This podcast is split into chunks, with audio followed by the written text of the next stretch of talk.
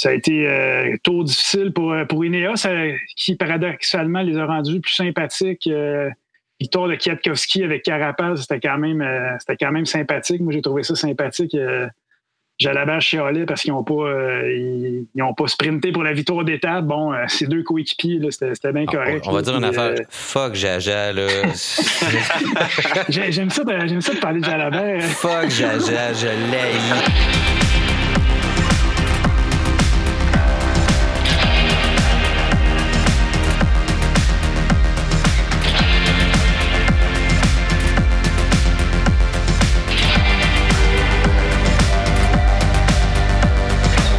Et Seven Mesh présentent Radio Bidon, une production du studio La Flèche.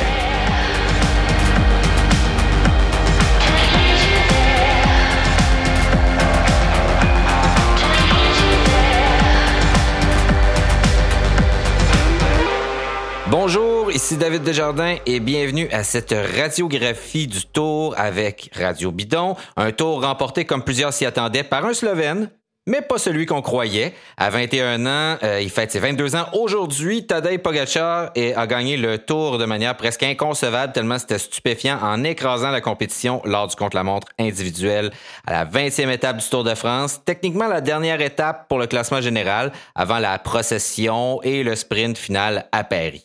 Euh, une défaite pour Primoz Roglic, qui est pas sans rappeler évidemment celle de Laurent Fignon lors du contre-la-montre final entre Versailles et Paris euh, contre Greg LeMond. Hein, ça lui avait fait perdre le tour par 8 secondes, à la différence que lui en a aussi gagné deux, chose qu'on dit rarement, euh, et que Fignon disait aussi dans sa biographie d'ailleurs. Avec moi pour discuter de ce Tour de France inhabituel dans à peu près tous ses aspects, euh, Charles Stigui, collaborateur de la première heure à Radio Bidon. Bonjour Charles.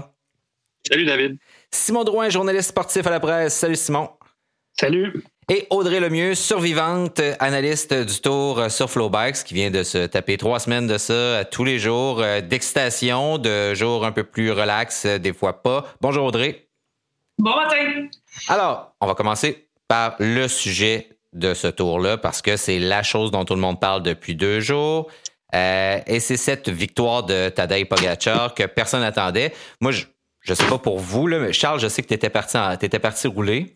Euh, puis je t'ai texté euh, vers midi en disant Es-tu revenu? T'as-tu écouté le tour? Tu vas capoter bien raide.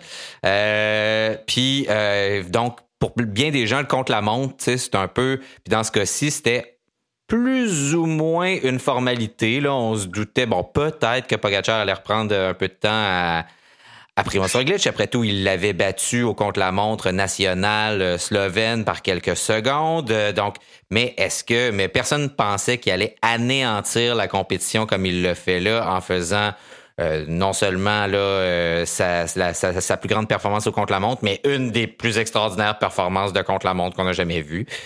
donc, est-ce que je ne sais pas par où commencer pour dire ça, mais est-ce que d'abord, ben, peut-être par cette question-là, est-ce que comme le suggérait Eddie Merckx dans l'équipe, Jumbo Visma a échappé le Tour de France en sous-estimant Tadej Pogacar depuis le début. Ben, regarde, euh, je, vais commencer par une demi-réponse, peut-être, mais je, je, vais te répondre par une autre question. Qu'est-ce que Jumbo Visma aurait pu faire de plus? Ils ont été à l'avant, ils ont ils, se retrouvaient parfois, aussitôt que ça grimpait un peu, ils se retrouvaient à trois, quatre joueurs pour protéger euh, euh Roglic, euh, qui était là pour couvrir toutes les attaques. Oui, il aurait peut-être euh, pu être plus offensif dans la montagne. Mais tu l'équipe a l'équipe a bien joué ça. c'est sûr qu'on cherche à s'expliquer ce qui s'est passé. Euh, parce que tu l'as bien dit, Roglic a perdu le tour. Euh, c'est pas juste Pogachar qui l'a gagné, c'est une combinaison des deux. Mais je sais pas franchement ce que, ce que Jumbo Visma aurait pu faire de plus. Simon Audrey, avez-vous une théorie, une idée sur la question? Vas-y, Simon, je vais y aller après. Ben, moi, je, moi, je pense que le seul qui peut répondre à ça, c'est euh, Primoz Roglic. Est-ce qu'il est-ce qu'il aurait pu attaquer finalement dans des moments où, euh, il semblait. Moi, c'est plus en première semaine, j'ai le souvenir que Roglic avait l'air vraiment. peut-être que Pogacar était capable de, puncher à fin là, dans, les 500 derniers mètres, etc. Mais il y, a, eu des moments où on avait l'impression que que Roglic aurait pu peut-être, je je sais pas, prendre 30 secondes, une minute. où il était très patient, puis en même temps, en revanche, on se disait, bon, ils prennent pas le maillot jaune tout de suite, et Adam Yates l'a eu en première semaine, c'était peut-être à l'avantage de, de Jumbo Visma. Donc, euh, il faudrait faire le tour dans la tête de, de Roglic. Est-ce qu'il y avait les jambes pour, euh, pour, euh, pour prendre plus de temps à, Tadej Pogacar? Et aussi la, fameuse étape des bordures où Pogacar a perdu 1 minute 20, je crois. est-ce que le lendemain, on l'a laissé filer? est-ce, que, est-ce qu'on l'a laissé filer? Est-ce que Roglic était capable de. c'est, très difficile de répondre à cette question-là. je pense que c'est des fois, il n'était pas capable de suivre non plus Roglic. On l'a vu, là, quand, quand Pogacar attaque, de temps en temps, Roglic, euh, soit il, est à l'arracher pour réussir à le suivre, ou alors il est juste pas capable. Ouais, il est revenu quand même à, mm-hmm. quelques reprises. Euh, je sais pas, j'ai souvenir au Puy-Marie où il était, il faisait jeu égal, les deux étaient aussi forts l'un que l'autre. Donc, euh, honnêtement, je pense que tout le monde était. La, la, réaction contre la montre, je pense que personne ne s'attendait à ça, ni, ni Roglic, ni, ni, personne. Je me demande même si Pogacar je pense pas qu'il bluffait quand il disait il avait l'air comme complètement relax, puis il, allait, il allait encourager euh, ou souhaiter bonne chance à Roglic avant le début du chrono. Euh, honnêtement, c'est assez, assez renversant ce qui est arrivé. Toi, Audrey, comment tu vois ça? C'est sûr que c'est facile de dire euh, oui, il aurait dû prendre plus de temps au début. Je suis entièrement d'accord avec euh, Simon quand il dit que la première semaine du tour, je pense vraiment que Roglic était plus fort. On l'avait vu dans toutes les courses. Tour de l'Ain, Critérium du Dauphiné, il était vraiment euh, supérieur aux autres. J'avais l'impression que dans la première semaine, il aurait pu vraiment faire la différence. Une chose que je pense que Roglic a fait et qu'il avait fait aussi au Giro 2019, euh, c'est qu'il a marqué Bernal. Quand il a laissé partir euh, Pogachar, là, on lui a donné un 38 secondes facile comme ça, mais il regardait encore Bernal. C'est comme au Giro 2019 quand il était là, puis il bougeait pas, puis il faisait juste marquer euh, Nibali. il y a peut-être ça, cet aspect-là. Puis dans la première semaine, euh, tu sais, peut-être qu'il voulait pas le maillot jaune, mais la Jumbo courait de toute façon comme s'il avait le maillot jaune sur les épaules. Et aussi, je peux comparer à Ineos dans le temps de Chris Froome ou euh, Geraint Thomas, où il y avait toujours un moment dans le tour en début de semaine où il partait, puis il allait se faire un gros euh, un 3 minutes d'avance. Comme ça, là, tu es vraiment, vraiment euh, sûr à 100 Dans le fond, là, l'avance que, Roglic a pris, c'est seulement les secondes en bonification. Ça équivalent à 33 secondes. C'est tout. C'est tout ce qu'il est allé chercher. Le reste, c'est pas Gatchar qui l'a perdu. Fait que, en bout de ligne, il n'y a rien à aller chercher. Fait que peut-être que oui, mais c'est facile à dire. On sait pas. Euh, en même temps, tu veux être conservateur. C'est trois semaines. Tu veux pas tout donner la première semaine. Mais effectivement, qu'il y a eux autres vont retourner puis ils vont regarder ça. Mais je pense que si tu as la chance de mettre du temps sur tes rivaux, peu importe que ce soit un Bernal, au début, on les avait toutes, Quintana est encore là, euh, Pinot, ben, c'est sûr qu'il est parti vite, là, mais euh, euh, je veux dire, il faut le faire. Mais bon, facile à dire, facile à dire. Le, le, Giro 2019 dont tu parles, c'est peut-être un des, éléments qui avait le plus en tête où euh, Roglic passe euh, presque une semaine avec le maillot jaune. On se dit c'est cuit, c'est réglé. Puis non, au fur et à mesure, on le voit qui décline, qui décline. Il y a peut-être exactement ce que tu soulignes dans le dans le fait de se conserver entre guillemets pour euh, pour passer au travers de trois semaines. Puis rapidement, excuse-moi Charles, mais rapidement aussi le à l'origine, le, tour, ça devait être Kreisweg, Dumoulin, Roglic. finalement, Kreisweg blessé n'est pas là. Dumoulin, première semaine, OK, je, roule pour. Ils ont annoncé tout de suite que, que Dumoulin n'était pas là pour la, victoire. Là, ça, c'était un autre. Euh, c'était un élément clé. Imaginez euh, qu'est-ce qu'il aurait fait si Roglic ou euh, Dumoulin a surveillé un des. Et probablement qu'il aurait perdu. finalement, ils sont comme. finalement, Dumoulin finit septième. Là, est-ce que vraiment il y avait à se condamner comme ça, puis le dire publiquement, OK, j'annonce mm-hmm. des couleurs? Euh, c'est peut-être aussi, euh, puis ça revient un peu à ce que des maires disent, euh, c'est peut-être un, une espèce de, trop de confiance finalement de la part de Yombo Visma, supériorité de l'équipe, tout le monde, c'était très clair, mais finalement, supériorité tactique, probablement pas. Non, puis, mais quand même, est-ce que, tu sais, bon, ils ont perdu le tour.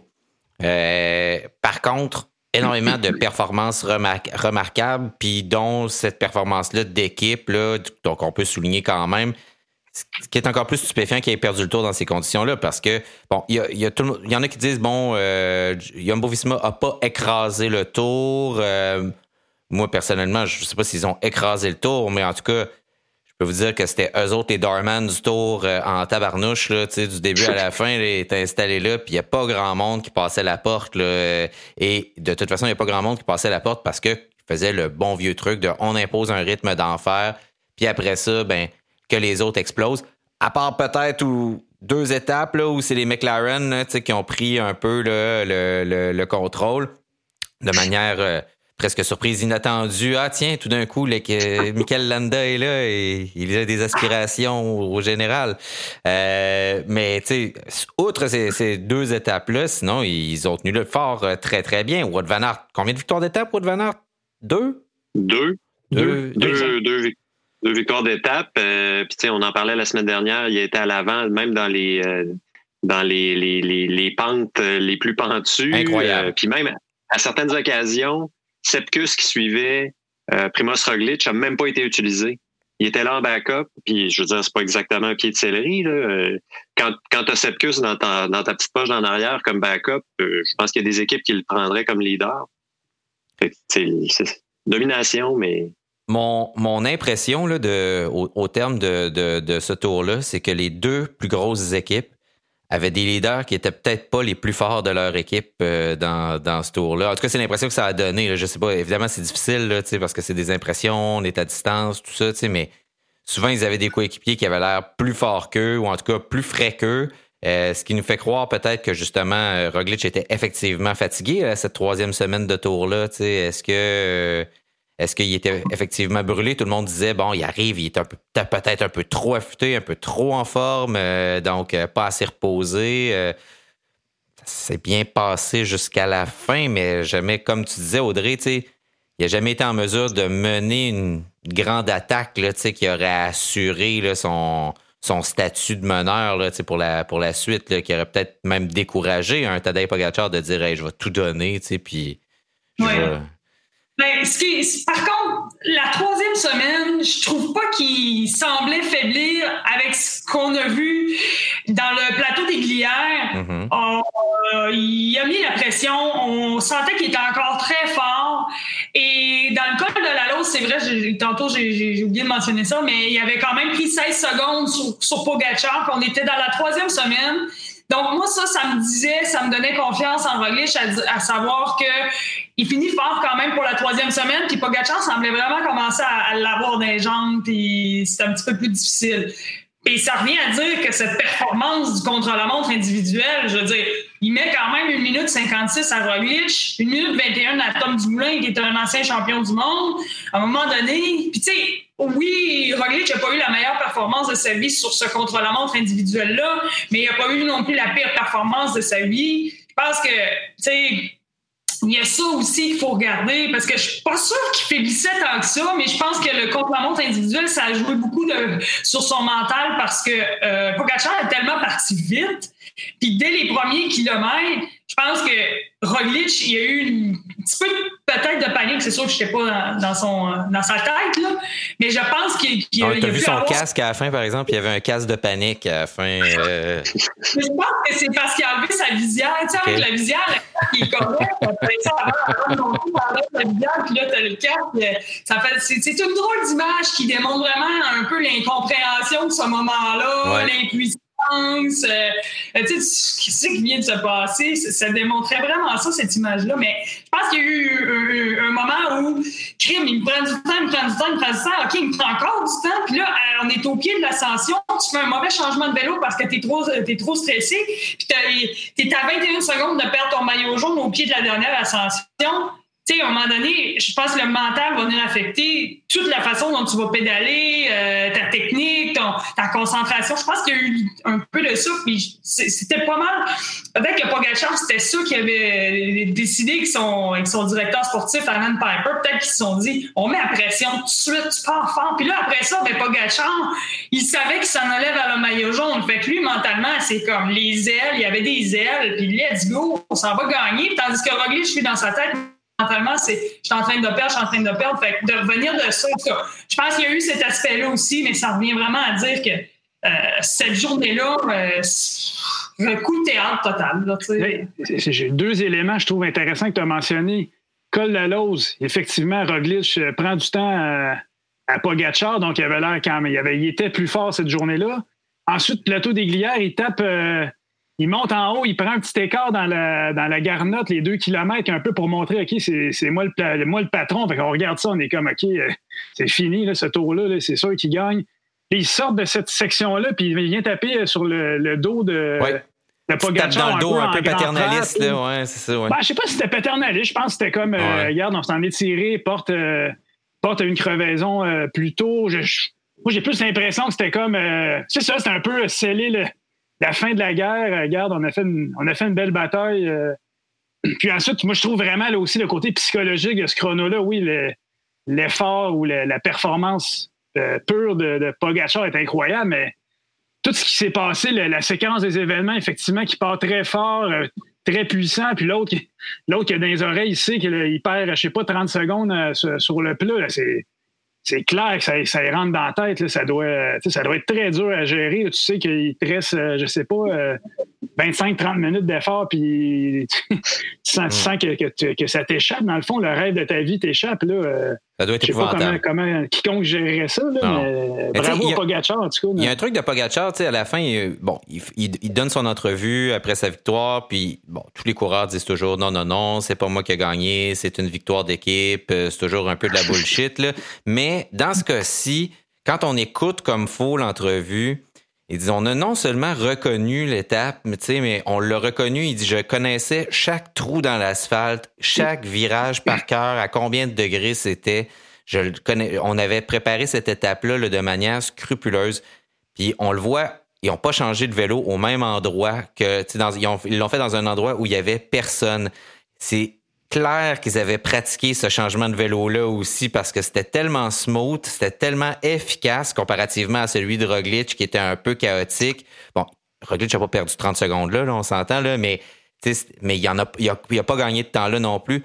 Donc, quand tu dis merci à l'équipe dans ce cas-ci, vu qu'il était pratiquement tout seul presque tout le temps euh, dans les derniers dans les derniers cas, je pense qu'il remerciait évidemment surtout justement des gens comme Piper, des gens de son équipe le technique, les soigneurs, etc., et les DS puis qui, ont travaillé avec lui. Puis là, c'est là que ça a apparu. Tu sais. Euh. Puis l'autre truc, c'est que j'ai entendu une comparaison, c'est que à bien, des, étapes, Pogachar a mené cette course-là comme si c'était euh, une Prius. On l'entendait pas, il était pas là, euh, il arrivait par derrière, tu sais, puis boum, à un moment donné, il attaquait, des fois non, mais il était toujours là, silencieux.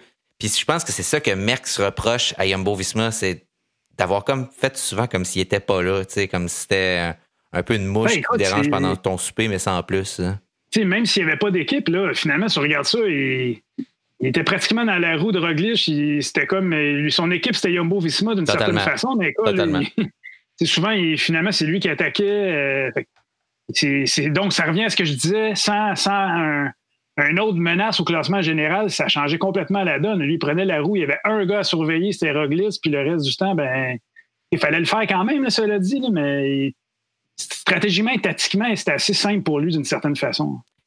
Prenons ce tour-là dans son ensemble, puis après ça, on reparlera peut-être de performance, de, choses individuelles, euh, parce que, bon, il y a des.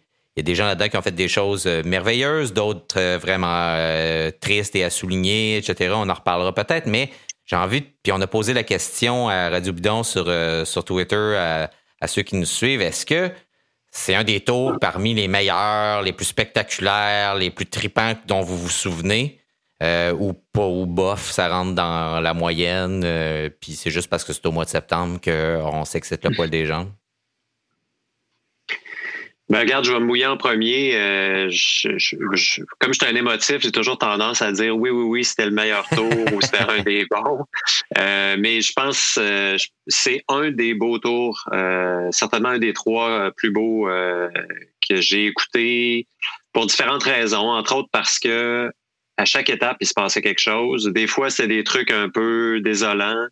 la relégation de, de, de Sagan en était une. Euh, ben, même dans les étapes de transition avec les, euh, les bordures, euh, la course au, au, point, la course au maillot à poids, en fait, puis même jusqu'à la fin, on s'attendait, on revient encore là-dessus, à ce que Roglic l'emporte, mais non. Pas moyen d'avoir une étape tranquille où tout se passe comme on avait prévu, puis qu'on puisse aller faire du vélo euh, calmement, sans, sans retrouver une, euh, une pile de textos qui nous disent tu vas capoter quand tu vas voir l'étape. non, à chaque étape, il y avait quelque chose. Euh, peut-être pas le plus spectaculaire. Puis tu sais, c'est un peu comme écouter un nouvel album que tu trouves complètement génial. faut le laisser vieillir un peu pour savoir si effectivement c'est un chef-d'œuvre. Mais pour moi, ça a été ça a été un des, des très bons tours aussi parce que il y a eu des victoires, il y a eu des euh, je pense à, à, Hirschi qui a dû s'y prendre par trois fois avant de gagner une étape. Euh, Kamna qui a dû s'y prendre par deux ou trois fois avant de gagner une étape. Euh, il y a des trucs intéressants à chaque moment. La course dans la course est intéressante. Euh, je, je, comprends le réflexe de dire non, non, non, c'était bien mieux en 72, mais moi, 2020 fait partie de mes trois, euh, trois meilleurs tours. Oh, trois meilleurs tours, euh, c'est dit. Euh, Audrey, toi, ton facteur, ton facteur fast-forward, là, tu sais, des, il est dans le sens où toi, tu étais là, même les journées où c'était plate, mais il n'y en avait pas tant finalement, là, tu sais, donc il n'y a pas eu beaucoup de journées où tu as été obligé de remplir du temps tant que ça. Non, moi, j'ai trouvé que c'est un tour extrêmement excitant. Euh, je veux dire, si on regarde les formations, euh, Ineos ont perdu leur leader, Egan Bernal. Bora a perdu très tôt Emmanuel Bookman. Romain Bardet quitté sur chute. Euh, euh, Arkea a perdu Quintana. Groupama Thibaut Pinot. Cofidis Baguio Martin a glissé. Comme Charles dit, il y a eu toujours du, du mouvement. on a commencé avec des plein de leaders. Euh, après ça, avec une. Moi, là, mon, je me souviens avec Simon, il m'a demandé mon, mon, euh, mon euh, voyons, mes prédictions top 3. ça a sauté dès la première semaine. Moi, ça a sauté le premier jour. Fait y a eu, il y a eu euh, des revirements euh, et aussi ce qui était le fun, c'est que ben, ça démontre à quel point c'est fragile un Tour de France. Ça démontre à quel point euh, dans la première semaine, tu es dans le coup et puis ça peut tout ça tout peut s'arrêter en un instant. Après ça, pour Landa, ben, Landa le mal aimé, il a quand même réussi, même si s'est fait, il a fait rire de lui que sa stratégie Barren McLaren. Le lendemain, ils sont revenus en force. J'ai trouvé ça beau de voir ça. Et euh, ce que je voulais dire aussi, Richie Porte, après euh, ça, c'est son dixième Tour de France, il a 35 ans, il fait son premier podium. Puis ça aussi, c'est le fun de voir ça parce que c'est des coureurs qui, tu sais, c'est comme un petit beau Pinot qui a toujours des malchances, c'est des abandons, c'est des grosses chutes. Ah, il, y en a encore, il y en a encore eu une là, quand, euh, quand il a crevé là, dans, en haut là, du col de Gliade, dans, dans Garnotte. Là, il, il, y en a un qui crève, puis c'est lui. Et puis il est revenu de manière spectaculaire là, en drivant ça là, comme un chef. Euh, il était le seul à fournir l'effort euh, parce que euh, ceux avec qui il était avaient des leaders à l'avant.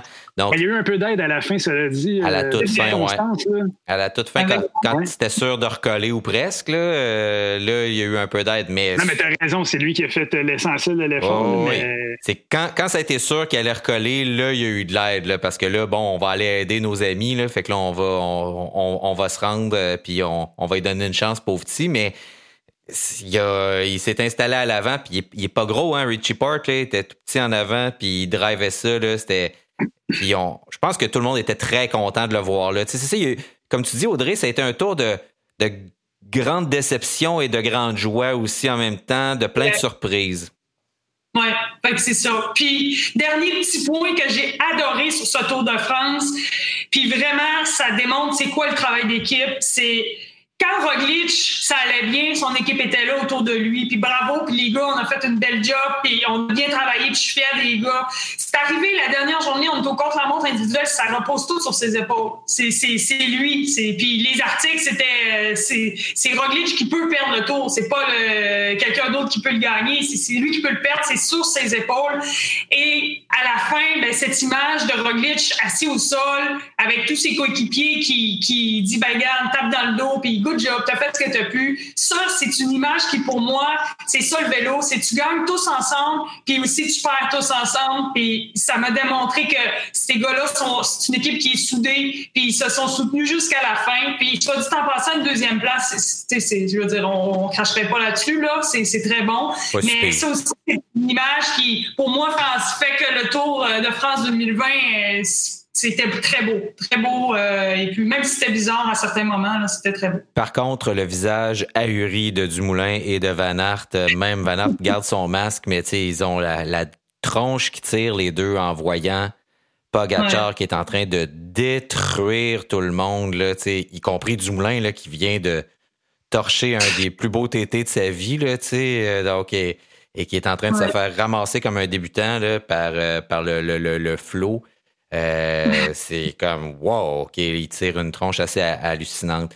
Euh, il y a eu dans ce tour-là plein d'affaires. tu sais, Audrey, tu le mentionnais. Bon, on est on ne l'a pas évoqué encore. C'était le tour du COVID, hein, tour 2020, donc on est en septembre. la gestion là, de cette gestion-là du COVID a été souvent douteuse euh, par, euh, par le tour. Euh, on a vu énormément de fans gueuler d'en face des coureurs avec pas de masque, des, des, choses comme ça. Est-ce que c'est viable de tenir des courses? là, le tour, on s'est rendu jusqu'au bout. On est presque. Moi, je suis un peu surpris, honnêtement. Je pensais pas qu'on allait se rendre jusqu'au bout. Est-ce qu'on va avoir trois grands tours jusqu'en novembre avec euh, ce qui se passe en ce moment avec la pandémie mondiale? Un tour en Espagne où les cas sont en hausse fulgurante. Euh, je, je, pense juste à ça, mais là, on a un tour d'Italie, on a des classiques, etc. Euh, et est-ce que est-ce que le tour a montré que c'est ingérable un grand tour là, comme ça, que tu peux pas gérer le public, ça se peut pas? Ben, moi, au contraire, euh, écoute, il n'y a, pas eu un cas, euh, aucun coureur positif. Euh, moi, je trouve au contraire que ça a été très bien géré. Même les entrevues des coureurs avec leur masque, c'était un peu. C'était un peu étrange, là. c'est d'ailleurs sur, l'image sur, le podium, les trois gars à Paris prennent la photo avec le masque. Le mané, Richie Port, il, parle à l'oreille de Pogacar. On enlève-tu notre masque pour prendre une photo, une vraie photo? je trouvais que c'était un beau moment. Ça faisait, ça donnait de l'air un peu. Euh, en tout cas, moi, je suis au Oui, les spectateurs, euh, écoute, il y a eu des débordements à l'occasion, mais euh, va, euh, va, dans ta ville de Québec. Il y en a des débordements aussi. Je pense juste ça, c'est l'être humain qui est un peu colon à l'occasion, mais je pense qu'ils ont quand même bien géré ça. Là. Il y a eu des étapes aux Champs-Élysées, il n'y avait pas tant de monde que ça. Non, ils ont gardé ça, je pense, à 5000 personnes sur, les champs. Au sommet de la montée du plateau des Glières, il y a eu le, chemin de roche, il y avait des. J'ai trouvé ça beau, il y avait des enfants à droite, un moment donné, on les entendait. On les entendait crier, ça, nous, ça nous rappelait à quel point le tour, c'est ça aussi, d'entendre les gens encourager les coureurs, comme on l'a vu aussi à la planche des belles filles. En tout cas, heureusement, ça, a passé là, pour le, reste. Euh, Giro, Vuelta, euh, moi je pense que tout le monde est content que le, Tour de France soit complété après. Ben, elle vienne que pourra. Espérons que, ça se poursuive. Pas sûr en crime, mais bon. Euh, ouais, ben en tout cas, pour l'instant, on est obligé d'aller dans le sens de Simon, euh, ou en fait, je suis obligé d'aller dans le sens de Simon, où ça fait ses preuves, ou en tout cas, jusqu'à preuve du contraire, là, on, saura dans d'ici quelques jours s'il y a effectivement une, augmentation du nombre de cas parmi les athlètes, parce que c'est des courses à huis clos, c'est pratiquement possible de le faire, ou en tout cas de, limiter les contacts. Mais c'est encore plus dur de prévoir ça que de faire des, des prédictions euh, correctes sur la course elle-même. Euh, parlons des, des, des, On a parlé de, de, Port. Euh, il y en a d'autres dont j'aimerais qu'on parle. Rigoberto Urán, bon, tu sais, ça s'est pas super bien terminé là, dans les derniers jours pour lui.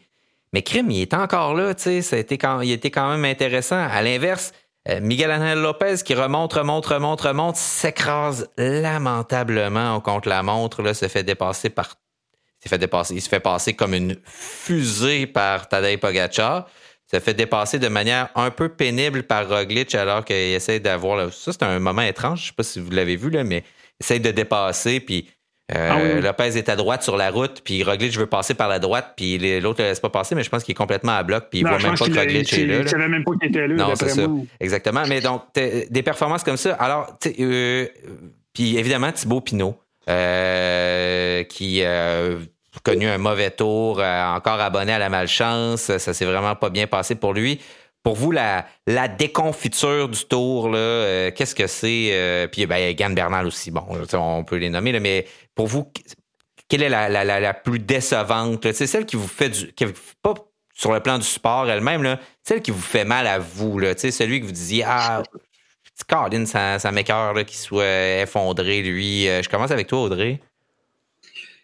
Ben, euh, je vais y aller avec les trois noms que, tu me dis, là, d'amener des, des petits points pour euh, chacun des noms. Ouran, euh, je trouve qu'il était encore présent. On a senti, par contre, que dans la troisième semaine, le seul problème, c'est que euh, commençait à manquer de jambes. On l'a vu faiblir tranquillement. Il était encore euh, éligible au podium. Puis, on, a senti vraiment que ses jambes de montagne, là, ça s'en venait euh, trop fatigué. Puis, au contre la montre, ben, une fois qu'il a perdu sa place sur le podium, je pense que pour lui, il a comme un peu laissé ça aller. Ben, je veux pas fait exprès, là, mais on s'entend qu'il est quand même assez, d'habitude, fort au contre-la-montre individuel, puis il a fini assez loin, là, il a fini dixième, mais il a fini derrière euh, Mass euh, et euh, toutes, toutes les, principaux là, euh, qui étaient dans le top 10, euh, Lambda et euh, compagnie. Egan Bernal, c'est sûr que je vous avoue qu'en début de tour, on le sentait qu'il était plus ou moins, euh, il y avait plus ou moins le, le, le, le elle était plus ou moins à l'aise. Euh, par contre, j'avais toujours, toujours en tête tu sais, à un moment donné, euh, Roglic, il a pris 59 secondes. Euh, je pense que c'était, je me souviens plus exactement quelle étape. Je pense que c'était le, le Puy-Marie. En tout cas, excusez-moi, là, j'ai. c'est cette étape-là. On te pardonne. Ouais, puis euh, là, il était à 59 secondes. Mais moi, je me disais, non, attends un peu, attends un peu. Tu sais, je l'attendais vraiment euh, pour euh, Col de la Loze, surtout. Parce que l'année passée, il était à 2 minutes 40 à la Philippe. Oui, à la Philippe, c'est pas un Roglic, euh, mais il était quand même à 1 minute 31 de, de, de Geraint Thomas avant de faire la dernière ascension la plus euh, haute en altitude du tour. Fait que moi, je me disais patience, patience. Puis dans ces entrevues, ah, on est en, j'étais en mode observation, tout ça. Et puis, euh, dans le Grand Colombier, ben, tout a explosé. Je vous avoue que oui, il n'avait pas montré des signes si encourageants que ça dans les premières grosses, euh, des gros tests là, en favori, mais en 2019 non plus. Fait que je l'attendais quand même. J'avoue que je ne l'avais pas nécessairement vu venir. Et euh, au Grand Colombier, se faire euh, exploser par un van Aert qui, euh, on sait, il fait tout, là, on sait, mais quand même, euh, on n'était pas rendu à cette course, là, tu sais, qui mettait le tempo. On était quand même encore dans les premiers euh, coureurs de, la Jumbo-Visma. Fait que ça, ben, une fois qu'il a perdu son temps, je pense qu'il l'a laissé aller, puis là, ben, euh, ça aussi, ça aussi, je l'avais pas venir. Thibaut Pinot, c'est sûr que moi, je suis bien je ne sais pas pourquoi, mais euh, je suis assez attachée à ses performances, puis j'y souhaiterais vraiment de, d'avoir euh, euh, de remporter le tour, mais euh, je vous avoue que euh, bon, ça s'est arrêté assez vite, puis j'étais dès la première étape, tu sais, avec son émotion, son visage, son non verbal, je savais, je me suis dit oublie ça, oublie ça, son tour est fini d'être là. Puis c'est ce qui est arrivé, mais est-ce qu'il aurait réussi à, à, se rendre au bout? C'est toujours un peu euh, pas instable, mais euh, fragile, fragile. Genre, puis ça aussi, ben, ça me déçu beaucoup. Mais bref, euh, c'est un peu tout ça là, par rapport ben, à. T'es pas tout seul, là, je pense qu'on presque tout le monde, on est des fans de Pinot. On aime quand ça va bien, là. Mais quand, ouais. quand, quand, ça va mal, on a un peu eu le goût de se dire OK, Thibaut, ferme-nous ta gueule, puis euh, arrête de chialer que le Kodak te suive. Là. Ben oui, tout le monde, euh, la France au complet espérait que tu gagnes le tour, puis t'es en train d'exploser en arrière, puis là, t'es fâché parce qu'il y a un Kodak qui te suit. C'est le Tour de France, c'est pas arrête du dimanche avec tes chums. Là, t'sais. Imagine la dernière étape, sur l'avant-dernière étape sur le contre-la-montre de la planche des belles filles, s'il est en position pour jouer le général. Ça aurait été assez hallucinant, merci, parce que la quantité de monde qu'il y avait, on pensait dans sa, le, son lieu de naissance et sa, ouais. son lieu là où il habite, son village où il habite présentement. Donc, c'était pour ça, je pense vraiment que malheureusement pour lui. Mais en tout cas, ça, ça aurait été assez fou, là, mais ça n'a pas été le cas. Si vous suivez le compte Instagram de ces chèvres, euh, ce que moi je fais, euh, vous avez pu voir que lui et son équipe sont allés rendre visite à ces chèvres, euh, d'ailleurs, euh, dans les derniers jours. Qui ont, qui, qui ont toutes des prénoms. Oui, oui, oui. Et c'est en fait c'est Kim la chèvre qui a son euh, qui a son, euh, son compte Instagram. Les réseaux sociaux sont fascinants. Simon, euh, ta déconfiture la plus crève-cœur euh, de ce Tour de France? Ouais, moi, c'est, moi, j'avais mis Egan Bernal vainqueur. Fait que c'est sûr que il- au Puy-Marie, quand il a cédé euh, une quarantaine de secondes euh, ou une cinquantaine, euh, on sentait que c'était là la première fissure, puis le lendemain, c'était, ou le surlendemain, c'était terminé. donc, euh, moi, je pense que c'est, que c'est lui, puis son, son équipe aussi qui qui avant que ça arrive, euh, je sais pas, on les sentait, euh, tu sais, Sivakov c'est chuté, je crois, euh, dès Ouais. le début. Donc, étape. ça a été euh, tour difficile pour, euh, pour Ineos, euh, qui paradoxalement les a rendus plus sympathiques. Euh, Victoire de Kwiatkowski avec Carapaz, c'était quand même euh, c'était quand même sympathique. Moi, j'ai trouvé ça sympathique. Euh, Jalabert chialait parce qu'ils n'ont pas, euh, ils, ils ont pas sprinté pour la victoire d'étape. Bon, euh, ces deux coéquipiers, c'était bien On- correct. on, va dire une affaire. euh, Fuck Jaja, là. j'ai- J'aime ça, de- j'aime ça de parler de Jalabert. Fuck Jaja, je l'haïs. Je les haïs toutes, les franchous aussi, qui commentent euh, à, à à France Télé. là. Ils sont insupportables. Le gars, sa moto, dit jamais rien d'intéressant. Bref, OK, excusez-moi.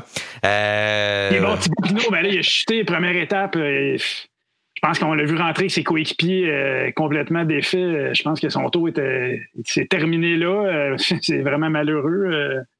Moi, en même temps, je, lui accorde du mérite d'être resté malgré tout. Puis il a fini le tour. Il a fait un chrono euh, où il s'est quand même donné dans la planche des belles filles. Donc, je, pense, je pense que psychologiquement, je pense que l'élastique n'a pas complètement cédé. Fait que peut-être que le fait qu'il qu'il a quand même complété le tour va peut-être lui permettre l'an prochain de revenir. Puis de... ah, il disait qu'il change de carrière. Là, et- Ah oui? Ben, là, ben non, mais oui, quand, quand il, a, il, a, il a semi-abandonné le général, ben, quand il a abandonné Oui, le général, là, il a dit là, c'est, Mhm.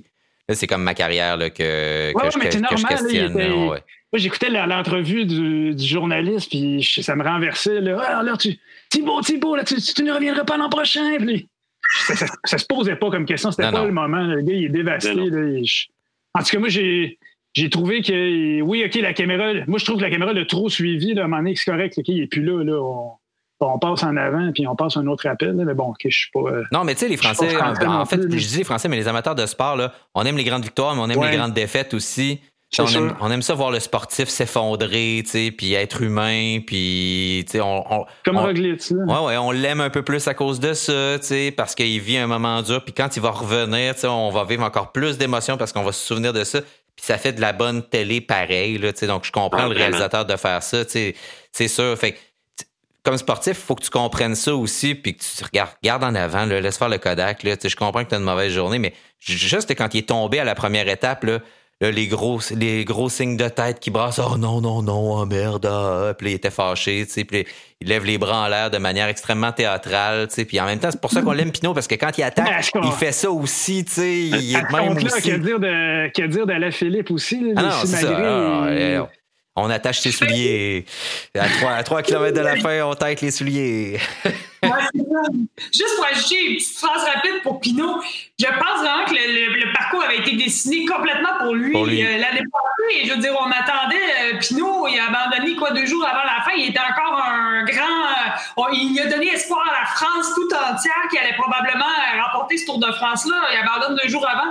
Aujourd'hui, cette année, on a fait un parcours totalement pour lui. Il y avait seulement un contre la montre, puis on sait que c'est pas le plus fort au contre la montre. Euh, puis c'était dans son village. Dans une grimpe. Foule derrière lui. Puis Ouais. le reste, ben, c'était toutes des montées. Grand Colombier, c'est une des montées qu'il connaît le plus. C'était fait pour qu'il puisse gagner. Fait que la France avait tout misé pour qu'enfin, euh, Français aille euh, aller chercher le, le jaune depuis. euh, les- les- ça fait 35 ans qu'ils l'ont pas eu.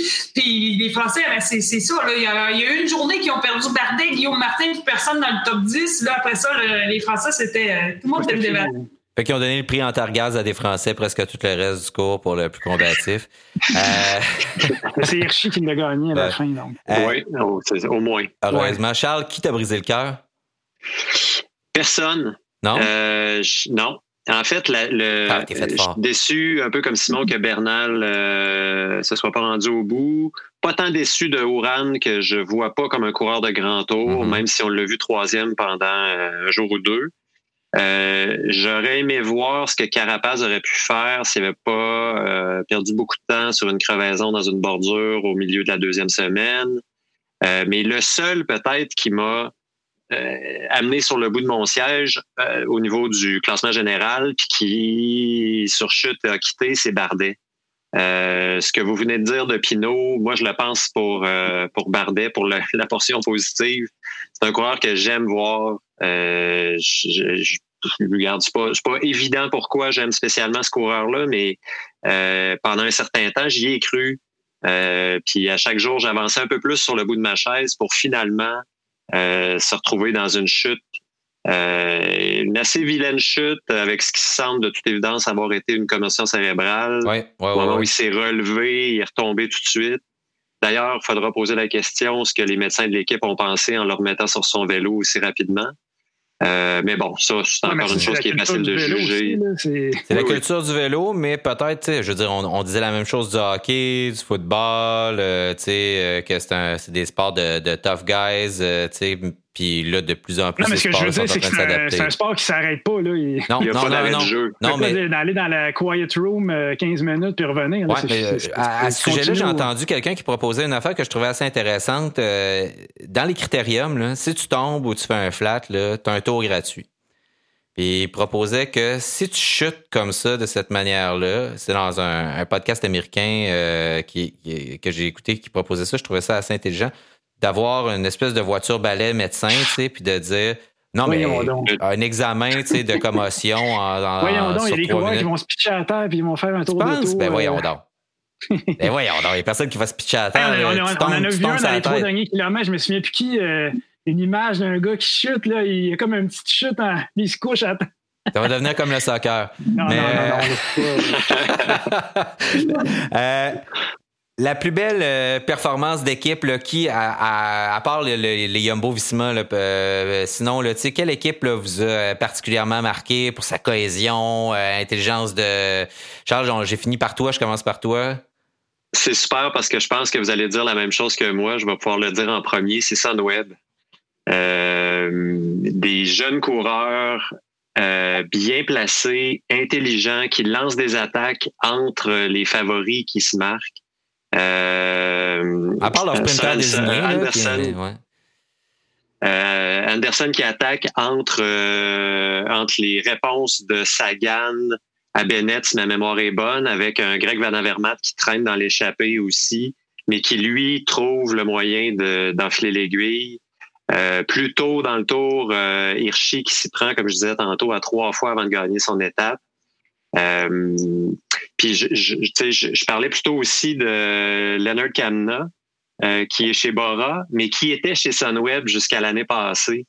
Puis c'est un peu le bon, c'est pas exactement le même type de coureur, mais c'est le même type de performance euh, complètement baveuse dans une certaine mesure où ils y vont le tout pour le tout. C'est pas moi qui est le meilleur dans le groupe, mais je suis capable de pousser des watts pendant les 10 minutes où vous vous regardez. Checkez-moi bien aller. Sunweb, qu'on n'attendait pas, ben, en tout cas que personnellement j'attendais pas, que je voyais pas nulle part, euh, m'a euh, m'a tenu en haleine pendant euh, presque les trois semaines. Simon, j'en fais Ben, le tour moi dans l'autre sens. Sunweb, et Sunweb là, avec ses. Soren Krag et Anderson, pour moi, c'est comme la, la révélation. Là, deux victoires extraordinaires dans, Ouais, superbe. dans des, dans des, des fins de course très, très dures. Marc Hirschi euh, m'a, m'a, euh, a confirmé une prédiction que j'ai faite un peu, euh, un peu osée euh, quand il a gagné. euh, je me souviens plus exactement où, à Saran, je crois. j'avais regardé le, parcours, on l'avait vu en échappé. J'ai dit, Hirschi va gagner ça, gagne l'étape. Là, j'étais, assez fier de lui de, de ma prédiction. On a, on a ri un peu de Mikel Landa qui, qui fait rouler son équipe. Finalement, Col Lalose réussit pas à réussit pas à attaquer. Écoute, il, finit quand même quatrième du général. L'étape du plateau des Glières, son équipe a très bien couru avec euh, Damiano Caruso, Pello, Bilbao en avant de lui. Euh, Il a, il a encore réussi à reprendre du temps. Il a remonté, euh, Donc, chapeau à eux. On, se plaint que les, équipes font réagissaient pas à un beau Visma. Ils sont allés rouler finalement et il n'y avait juste pas les jambes. Est-ce qu'on y tape dessus avec un, chaudron? bon, oui, il a mal paru, mais comme, comme des sprinteurs parfois paraissent mal avec un gros lead-out, ne réussissent pas à gagner une étape. Ça, c'était le cas avec, avec Sunweb pour euh, Case Ball qui, qui, a lamentablement échoué alors qu'il s'est fait offrir la victoire sur un plateau euh, oui, par, c'est vrai qu'il y avait les plus beaux leaders, puis finalement, ça n'a pas payé pour eux. Euh, Bora aussi, quand même, on dynamisait des, des, étapes. On demandait à Audrey c'était ennuyé. Moi, je pense pas. Il n'y a pas une étape que Bora roulait pas euh, dès le premier col ou euh, ça a vraiment créé un. Ouais, puis il y a eu, c'est ça, il y a eu la, la, la, quête du maillot vert qui normalement est un peu écrite, euh, scriptée d'avance, qui était pas, qui était très différente d'habitude. Audrey, toi, ton, est-ce que tu es d'accord avec nos deux Lascar ou si tu as une autre équipe favorite pour c'est sûr que je peux pas dire le contraire. Sunweb ont été euh, exceptionnels. Là, euh, se sont démarqués euh, à plusieurs reprises dans la façon. Moi, j'aime j'aime ça. Suis une coureuse qui aimait ça être à, l'attaque. Ça, j'adore. Fait que pour moi, c'est de me chercher tout de suite. Moi, attendre un sprint, c'est non. Là. C'est sûr, j'ai pas des qualités de sprinteuse, là, mais quand tu sais que tu es dans le groupe, tu as un Van Avermaet, Sagan, puis un, un Bennett, t'attends pas le sprint. Tu t'en vas te démarquer autrement, puis ça, j'adore. Ben, vu que on a parlé déjà de la Sunweb, mais j'y vais avec. Euh, on parlait du maillot vert. Oui, la Bora a fait des, belles tentatives. J'ai trouvé ça assez le fun de voir ça. Mais euh, pourquoi ils n'ont pas gagné de maillot? Mais c'est parce que les deux ont vraiment bien joué aussi leur carte. Parce que je vais vous dire franchement. Euh, ils ont aidé, ils ont aidé Bennett énormément. Bennett semblait être un. Tu sais, il me faisait penser à un. C'est sûr qu'il n'y a pas eu énormément de, chance sur le Tour de France, puis je, le sentais tellement stressé, nerveux, pas sûr de lui. Puis je pense vraiment que le fait d'avoir eu tous ses coéquipiers avec lui, euh, ça lui a donné cette confiance-là. Puis je pense que ses coéquipiers croyaient plus en lui que lui pouvait croire en lui. ils ont souvent envoyé du monde en avant aussi pour aller euh, grappiller des points de manière. Ils étaient très stratégiques et intelligents. Là, ouais stratégique. Euh, il disait, euh, toi, tu, restes dans la voie Sagan, tu bouges pas de l'eau, s'occupe du reste. Euh, ça, ben, il, la de euh, il était toujours, s'il y avait une échappée, tu avais tout le temps un gars là. Euh, tandis que la Bora se retrouvait des fois à juste être obligé de chasser et ramener. Après ça, euh, Morkov, ben, il faut parler de ces, poissons pilotes euh, extraordinaires. Encore hier sur les Champs-Élysées, c'était le dernier, c'était le seul que Bennett était le seul qui avait encore un gars avec lui au dernier virage.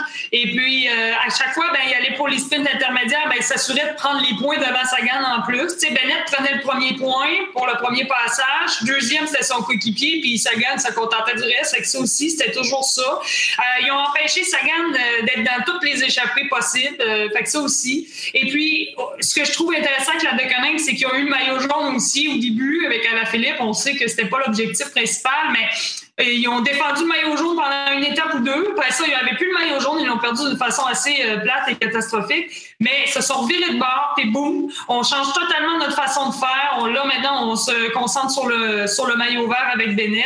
Fait que, je trouve que ça a été intéressant de les voir euh, faire aussi. Puis, c'est sûr que la Bora aussi, là, ils ont tenté le tout pour le tout. Ça n'a juste pas marché, justement à cause de Deceuninck, qui était assez présent puis qui ont, était partout. Puis, je pense pour ça aussi que Bennett a réussi à garder le maillot vert. Je pense que Charles a quelque chose à ajouter. Euh, Simon, je te donne ben, En fait, euh, c'est un élément de plus à ton argumentaire, euh, Audrey. Les 51 kilomètres parcourus par la, pendant la première heure de Rémi Cavagna sur la 19e étape, où il est allé chercher les points dont Sagan espérait, euh, les points qu'il espérait pouvoir ramasser, c'était, en fait, ça va dans le sens d'une équipe qui se tient, mais Rémi Cavagna, la fusée, c'était spectaculaire de le voir seul à l'avant dans, dans du terrain vallonneux. 51 km heure pendant la première heure. Semblable à l'étape qu'il a gagné à la Vuelta l'année dernière euh, en solitaire, là, même genre, même genre de, performance. S'il arrive frais, semi-frais au, euh, au mondiaux la semaine prochaine, euh, ça va être quelqu'un à regarder au contre-la-montre. Simon, tu veux pour, quoi? Pour euh, renchérir sur ce qu'Audrey disait aussi, Bennett qui croyait peut-être pas autant en lui que, ses coéquipiers. Euh, quand il gagne son étape, je me souviens plus c'était où, mais première victoire d'étape, il dit, ah, j'étais pas sûr, j'ai levé mes bras pour, euh, presque pour je vais prendre une chance, c'est peut-être moi qui ai gagné. Puis il a eu la confirmation à l'oreille, ses coéquipiers le savaient. c'était un beau moment aussi. Il était vraiment, il était très ému en, entrevue après. C'était très beau. Il a vraiment l'air d'un gars super sympathique. on l'a vu aussi hier sur les Champs-Élysées. Euh, donc. Moi, ça a été une découverte aussi. Sam Bennett, moi, je le connaissais de nom, mais là, on a découvert un peu plus l'être humain qui, était derrière cette, espèce de, fusée-là. Donc, euh, effectivement, c'est un beau. Euh, tu as bien fait de souligner finalement le travail de, de autour de Sam Bennett. Je trouve qu'il y a beaucoup de, moments comme ça. Si c'est un. C'est peut-être un des tours les plus émotifs, je pense, que, que j'ai vu dans le sens où il y a tellement eu de moments dans ce tour-là, tu sais, où on parle d'Espino tantôt qui s'écrase, on parle de Bernal, tu sais, bon, même si c'était peut-être pas super émotif, mais euh, le moment où justement où Sam Bennett, il, résume en disant on travaille tellement fort toute notre vie, tu sais, pour ce moment-là, puis il nous échappe tout le temps, puis là ça arrive, puis il, il croit pas, là, puis il faut qu'il dise plusieurs fois. Même chose, tu sais, avec Tadej Pogacar qui est comme incrédule devant sa victoire, puis il faut que ça soit euh, Primoz Roglic qui vient faire la collade, tu sais, puis encore sonner de, de, sa défaite, puis le l'intervieweur lui dit là, c'est vrai, là, t'as gagné, tu le vois. Je, trouve que c'est un tour où il y a eu beaucoup, beaucoup, beaucoup de moments euh, comme, euh, comme celui-là. Ça a été très. Tu sais, à la Philippe qui est déclassé, euh, Bardet qui tombe, c'est comme. Ça arrêtait pas, là.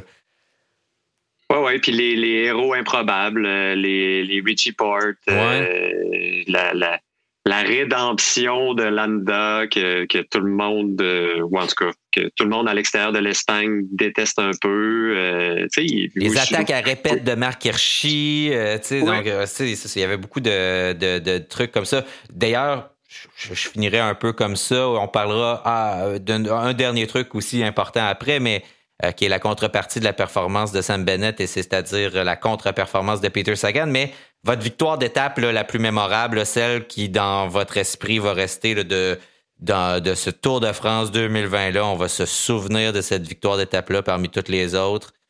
Vous allez toutes me dire la même affaire, je le sais. Kwiatkowski, euh, Carapaz, euh, dans mon cas, ça a été ça. Main dans la main. Ouais, euh, bras dessus, bras dessous.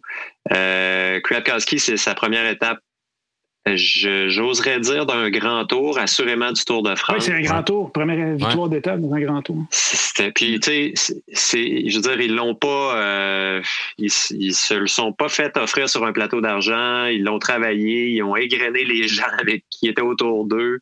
Euh, dans l'échappée. Non, Marc, euh, Marc Hirschi, euh, par ailleurs. Ils ont, oui. ben, qui s'était foiré dans un virage. Ouais, mais n'oubliez pas qu'il s'était foiré parce que Carapaz avait pris un, petit écart avait attaqué, oui, effectivement. Il a été obligé d'aller chercher. Ça fait que ça, ça, ça compte dans les moments d'émotion. S'il y a une image à part celle de Roglic et son casque, euh, qui va me rester du tour, c'est celle de Cuyato et euh, Carapaz au fil d'arrivée, euh, bras dessus, bras dessous. Pauvre Pribas, en plus d'être humilié dans la défaite, il est ah. humilié en fashion victime de casque mal placé. le casque de contre-la-montre à la visière, c'est non.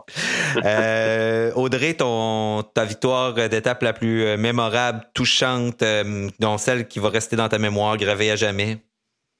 Ben, c'est sûr que je pourrais dire, c'est facile de dire euh, Tadej Pogacar avec le contre-la-montre individuel qui a renversé euh, toute attente contre toute attente, a renversé mm Roglic. Mais c'est trop facile de dire ça. C'était vraiment un moment assez fou, puis on était tous sur le bout de notre siège. Mais je vais y aller avec euh, la belle victoire de Miguel Angel Lopez sur le col de la. Euh, j'ai adoré le voir attaquer comme ça dans des euh, je veux dire, juste de, pédaler pour monter cette côte-là, euh, euh, ça, prend tout ton petit change, puis lui, en plus, il attaque. Mais j'ai aimé ça parce que Miguel Angel Lopez, je trouve que c'est différent la façon qu'il court. Il est super discret. Il est tout le temps là, mais on ne sait pas trop s'il est là. Puis en début de, Tour de France, il avait perdu un peu de temps. Dit, on l'a jamais vraiment compté. Puis à un moment donné, il sent cette performance-là sur le col de la Lose. Puis je, dis ça, mais pas en, voulant euh, le, sous-estimer, loin de là. J'ai trouvé ça le fun parce que c'est euh, c'est le terrain de jeu des Colombiens. C'est en haute altitude. Euh, puis, on a senti qu'il devenait de plus en plus fort, plus tôt avançait. Et puis, c'est une victoire qui le fait monter au, troisième rang sur le podium. Moi, ça m'a fait vivre de belles choses. Puis aussi, ben, le fait qu'on a Hugo Hull dans cette équipe-là qui a travaillé beaucoup pour lui puis qui a fait un tour exceptionnel. J'étais très contente pour cette formation-là. Malheureusement, ça s'est arrêté assez rapidement avec le contre-la-montre qui l'a livré. Il avait pas les jambes, puis on s'entend que ça, ça doit être un petit peu difficile pour lui au lendemain du contre-la-montre, comme Roglic, parce que c'était un des grands perdants. Cette victoire-là sur le col de la Loze, euh, on a senti qu'il y avait beaucoup d'émotions, puis euh, il prend confiance en lui. C'était son premier Tour de France. Il a fait des grands tours, déjà fait des podiums sur plusieurs grands tours, mais je trouve que euh, il s'enligne vers euh, avoir plus de constance, être plus constant. Je pense que c'est ça qu'on a vu euh, de Miguel Angel Lopez sur ce tour-là, malgré son, son contre-la-montre individuel, individuel. Parce que je trouve qu'il y a souvent des gros hauts, des gros bas. Puis, en tout cas, j'y souhaite d'être plus constant dans ses, dans ses grands tours parce qu'il pourrait éventuellement être vraiment un gagnant du classement général sur les trois grands tours. Là. Ça, je, je suis sûr qu'il y a tout ce qu'il faut. C'est juste qu'il faut qu'il améliore son contre-la-montre puis qu'il soit un peu plus constant. Simon, ton moment euh, Kodak euh, inoubliable du tour, c'est quoi? Ben, je, ramène la victoire de Marc Hirschi à Saran qui attaque à 20-25 km de l'arrivée après avoir perdu l'autre étape où il avait roulé je ne sais pas combien de kilomètres seul. 80, 90. Ça fait rejoindre dans la descente. Donc, puis ça me permet aussi de, bon, de, cette étape-là, Hugo, il finit septième dans un dans un groupe quand même très sélect. Euh, puis euh, Hugo a un tour extraordinaire. Euh, dans les 14 premières étapes, il finit sept fois dans, les 20 premiers d'étape, donc un peu, un peu pratiquement inusité dans son cas. il s'amusait à sprinter comme, comme, il, comme il le disait. donc, Hugo, vraiment, c'était à la hauteur dans ce qu'on attendait de lui, finalement, coéquipier. Et plus encore. Et plus encore, vraiment. Cette étape-là, je pensais qu'il allait faire le podium. Ben écoute, c'est ça qu'il espérait aussi. Il, a, attaqué quand, quand je pense que c'est Pierre Roland qui a attaqué, puis on l'a vu attaquer de, loin. Malheureusement, euh, la caméra l'a perdu, mais je pense, je pense que lui, il croyait, puis avec raison aussi. il, a vraiment fait un tour. Moi, j'ai écrit ce matin dans la presse qu'il je trouvais qu'il avait atteint une nouvelle dimension. Euh, on, savait qu'il était bon, etc. Mais là. Euh, il vient de prendre un step, là, vraiment. il est à une autre étape, tu as raison. Puis on, on l'a vu travailler extrêmement fort, mais parmi les plus forts, là, dans, les, dans les vents de côté, les épreuves euh, assez difficiles quand il y avait des cassures, là, il n'était pas juste là, là, il était aux avant-postes, puis c'est lui là, qui fermait la porte ou qui, qui ramenait. Euh, il était extrêmement fort. Là. Ça a vraiment été euh, spectaculaire. Moi, sur ce tour-là, je pense. Parce que d'habitude, il est collé à la 5, puis vraiment, il ne peut pas vraiment bouger. Là, je pense qu'avec la façon que Miguel Angel Lopez court, ben, pouvait faire avec plus carte blanche. Puis ça regarde, on, on sait qu'il y a un grand potentiel, mais là, il y avait il y a eu l'occasion de faire ce que ça tentait de faire dans les, les fins de course, j'ai l'impression. On oublie qu'il a fini quatrième au championnat du monde espoir euh, il, y a, quelques années. Donc, je trouvais que c'est un peu ça qui, qui ressortait, ses qualités de si, si court pour lui. Euh, euh, sait-on jamais, il va, il va en gagner une, à un moment donné, une belle course. Euh, ça serait vraiment cool. Ça serait vraiment le fun. Moi, tu vois, mon, mon, étape, euh, tu sais, euh, la, victoire euh, que je retiens, c'est un peu une défaite parce que moi, c'est justement cette étape-là de, de entre Pau et Larun où Marc Hirschi est en échappé. Puis, vous savez, j'aime les drames. Puis, ce moment-là, pour moi, c'est des moments hyper dramatiques comme ça où il se fait sauter sur la ligne par Tadej Pogacar et Primoz Roglic, justement. Puis, Pogacar, sur le plat, au sprint, réussit à battre tout ce monde-là. déjà, on aurait dû avoir un indice. Étape 9, Jumbo Visma. Je dis ça comme ça. Euh, donc, euh, pour finir, sur une note un peu plus sérieuse, euh, même si il a un tatouage écrit Why So Serious sur, sur lui. Peter Sagan, c'est le tatouage, c'est la, citation du Joker. Peter Sagan, le Joker, qui n'entendait pas à rire tant que ça sur ce tour-là si on fait une petite euh, radiographie là, de, de, du fait qu'au début, là, on, est, on s'est tous dit, bah, a aucune question, là, c'est sûr que c'est lui qui gagne le maillot vert. On a tous dit la même chose. Qu'est-ce qui s'est passé? Pour commencer, est-ce que c'est parce qu'il n'est plus là pour les sprints? Est-ce que euh, c'est son équipe qui n'était pas aussi efficace que la de Connect Quick Step? Euh, est-ce que c'est. Donc, il y, a plusieurs sous-questions à ça, là, mais pour vous, quelle est, quelle est ou quelles sont les raisons justement de la déconfiture de Sagan? Ben, de la même façon que Roglic a terminé deuxième, Sagan termine deuxième, ce qui est, ce qui est quand même pas vilain, mais bon, on l'a vu, sa vitesse euh, de pointe au sprint n'est plus celle. Il n'y a jamais eu la plus grande vitesse au sprint, mais ça a déjà été plus rapide, ouais, évidence. Il était capable de la garder plus longtemps. Tu sais, là, on voyait que ça s'aidait, c'est ça.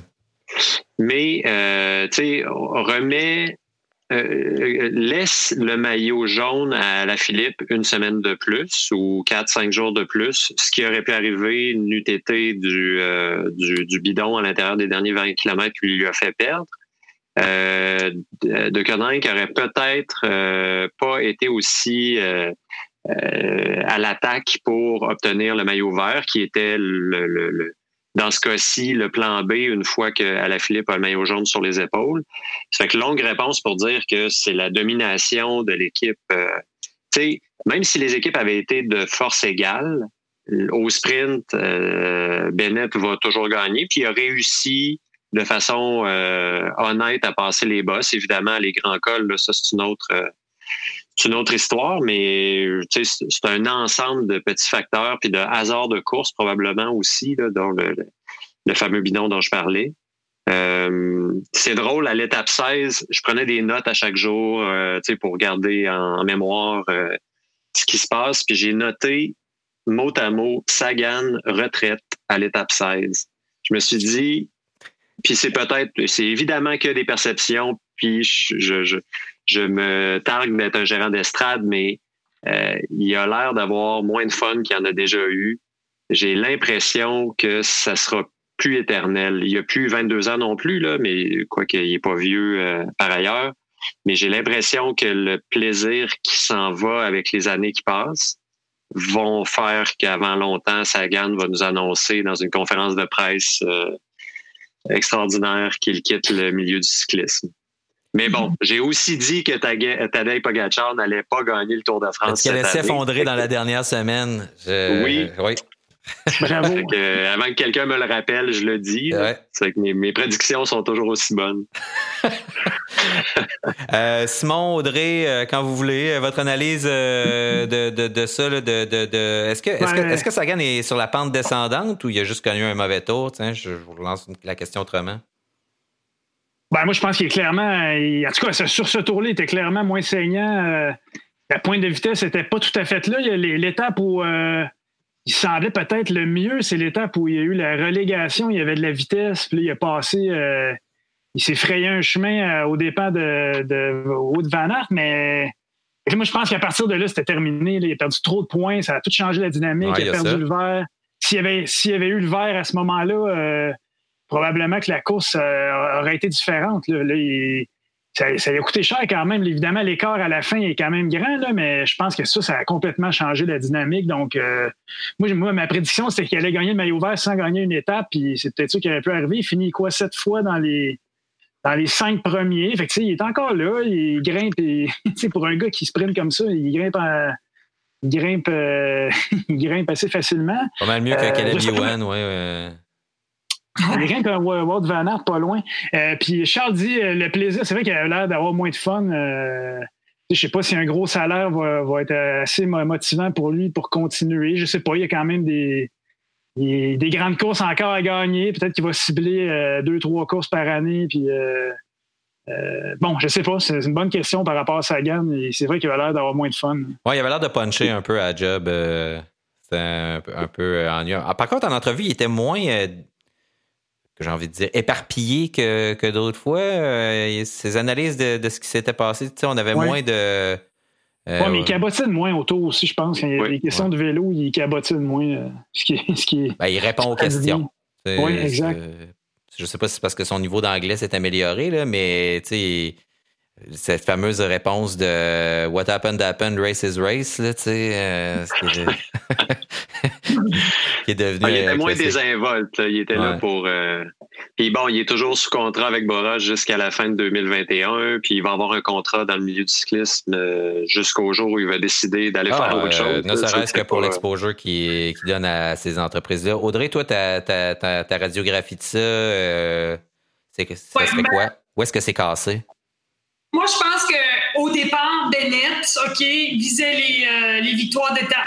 Je pense pas que Bennett est entré dans le tour de, sur le Tour de France en disant je vais aller chercher le maillot vert. Et je suis d'accord avec les propos de Simon et aussi de Charles. Euh, ça a commencé parce que, en fait, là, le premier sprint où il a eu son incident mécanique, euh, c'était dans la première semaine, si je me souviens bien. Il a perdu des points à cet endroit-là. Son avait fait des très bonnes, euh, très- une très belle manœuvre tactique. Il avait, euh, il avait pris des points au sprint intermédiaire pas mal plus que Bennett. Par contre, il n'a pas réussi à, arriver à la fin. Ouais, il y avait eu un saut de chaîne, je me souviens, ouais. nombre de points-là. Ça, ça a été la première, le premier incident. Deuxième, puis là, ben Bennett, oups, OK, on fait des points, on commence à être dans, dans, dans le game, permettez-moi l'anglicisme. Après ça, on fait un, gros, un autre gros coup tactique. On va chercher des points précieux euh, au sprint intermédiaire. Et là, c'est la seule fois dans le tour, on dit qu'il n'y a plus, euh, plus la vitesse qu'il y avait il y a 3-4 ans. Mais en même temps, il a quand même euh, fini deuxième, puis il avait battu Bennett cette étape-là, l'étape qui a été déclassée. Ben ça, là, il avait un gros 43 points. Puis là, ben, on y enlève les points de, la deuxième place, plus les points euh, du sprint intermédiaire, il perd 43 points. Moi, je pense qu'à partir de ce moment-là, si euh, n'est pas déclassé, Bennett enlève l'objectif du maillot vert. Il se dit, garde, je suis trop loin, ça vaut pas la peine.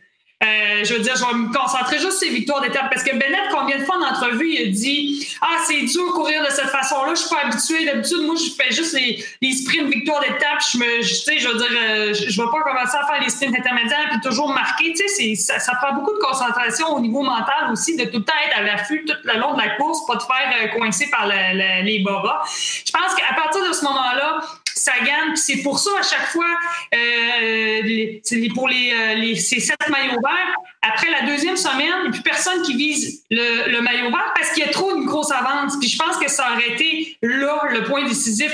Mais là, Bennett s'est dit, OK, j'ai une chance. Puis là, la Deconinck s'est mis à 100% là-dessus. Puis, euh, et avec raison, ils ont bien fait. Puis je pense que ça a été un peu ça. Puis par la suite, ben, Sagan essayait, mais... euh, ben, m'amener, t'essayes, t'essayes, euh, ah, ça va être dur, c'est pas fini, on reste concentré. Puis à la fin, ben, j'ai aimé quand même son entrevue hier. Regarde, euh, il dit, ben, regarde, théoriquement, il reste 70 points sur l'étape à aller chercher, c'est encore possible. Il était à quoi 55 points de retard sur Bennett. Il dit, ben, regarde, c'est Champs-Élysées. Tout le monde est, tout le monde est en mode célébration. Tout le monde a travaillé fort. Il dit, tu sais, je vais pas commencer à aller, euh, il a comme laissé, puis je trouvais que ça avait, avait de la classe. Tu sais, il a sprinté à la fin, mais il n'a pas commencé à faire de la tactique puis euh, prendre les points. Il n'a même pas disputé le sprint intermédiaire. En tout cas, pour moi, ça, je trouvais que c'était- correct. C'était une belle guerre. Puis euh, tant mieux pour Bennett, mais je pense que ça, ça a vraiment été ça le point qui a fait que, bon, il se donnait, mais il savait que, bon, plus ça allait, moins il avait ses chances. Fait que, à quoi bon? Peut-être pour terminer, un petit euh, salut de chapeau à Benoît Cosnefroy qui a donné un bon show euh, pour euh, le, le- maillot à poids, qui est un peu peut-être venu rasséréner les, les- Français qui étaient en manque d'un. Et puis aussi, bon, ben, on en a parlé pas mal, mais Guillaume Martin, qui avant, sa déconfiture était là quand même aussi. C'était intéressant. Il sortait d'un beau Dauphiné. donc, c'est quand même passé plein, plein de choses. Puis on. Je vais arrêter cela parce que ça fait plus qu'une heure qu'on joue au gérant d'estrade euh, de, ce Tour de France-là, mais c'est une si grande course. On espérait qu'elle ait lieu. On en doutait un peu. On est vraiment content qu'elle se soit rendue au bout, qu'on n'ait pas eu euh, de de, de, de, de, de, de, cas COVID. Simon euh, est moins rabat-joie que, que moi à la matière, Voyez le côté plutôt positif de la chose. Effectivement, il y a eu quelques cas COVID, c'est-à-dire au sein des équipes, pas parmi Ah, les coureurs. coureur. Pas parmi les coureur, coureurs, exactement. Et puis, on remettait le compteur à zéro là, après le, le- le deuxième, la deuxième journée euh, de repos. Puis, il n'y en a eu aucun là, dans, dans la dernière semaine. Donc, effectivement, c'est plutôt positif euh, comme bilan. On- et comme le disait Charles, ben, on verra euh, si dans les prochains jours, là, il y a des cas ou non. Mais bon, pour l'instant, ça s'est plutôt bien passé. Cette idée-là des les bulles euh, d'équipe semblent mieux fonctionner que les bulles de classe euh, dans les écoles euh, pour éviter la, propaga- la propagation du virus. Madame Audrey Lemieux, messieurs Simon Drouin et Charles Stigui, Je vous remercie infiniment d'avoir été avec moi ce matin pour parler de ce tour-là, de l'avoir suivi. Audrey et Simon, de l'avoir suivi de manière professionnelle comme vous l'avez fait. Merci pour votre beau travail.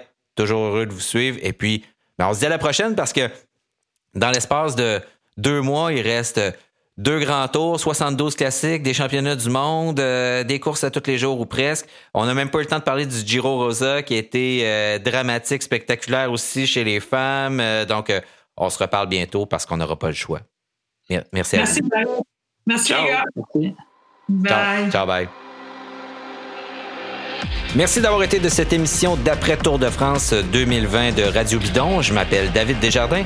En mon nom personnel et celui de notre équipe, je vous remercie d'être nombreux et nombreux à nous écouter. On est là, on suit les performances, on vous voit apparaître dans nos écrans euh, de suivi. On adore ça. Merci beaucoup. Merci à Gabriel Bourdage pour le montage. Si vous aimez l'émission, vous pouvez y contribuer en vous rendant sur notre page SoundCloud et faire un don à Radio Bidon. Il y a une petite fenêtre bleue et il vous suffit d'avoir une carte de crédit. Ça fonctionne avec PayPal. Donc, euh, nous, notre devise, c'est Pay for what you love. Si vous nous aimez, ben, ça serait vraiment agréable que vous nous encouragiez. Euh, Donc, euh, sinon, vous pouvez vous abonner évidemment sur toutes les plateformes de balado, Spotify, iTunes, Stitcher et compagnie. Balado Radio Bidon est présenté par Party et Seven Mesh comme d'habitude et c'est produit par l'agence La Flèche et son studio de balado. Merci et à la prochaine.